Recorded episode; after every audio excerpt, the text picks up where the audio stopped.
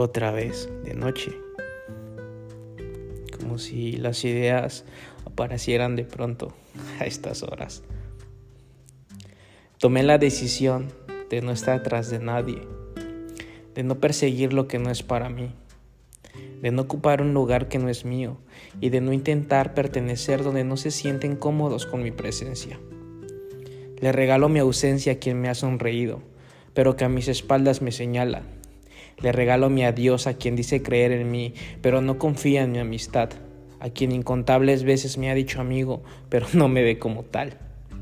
Hay cosas más importantes en la vida, sueños por cumplir, encontrar mi paz personal, escapar de lo cotidiano, ser feliz a solas.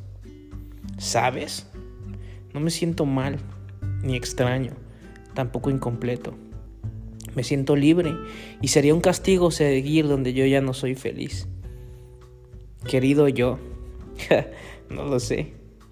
Tal vez todo se arruinó por suponer demasiado, por esperar de más y por dejarme llevar por las ilusiones que se crearon en mi cabeza. Quizás el tiempo me demostró que me equivoqué, pero también me dijo que no pasa nada si sigo creyendo en lo bueno que puede ser todo, que no siempre tendré la razón y tengo que aceptarlo que no siempre las cosas pasarán como creí y que más adelante la vida me recompensará no porque me deba algo, sino porque realmente me lo merezco y todo eso por lo que pasé me hizo más fuerte y un poquito menos ingenuo.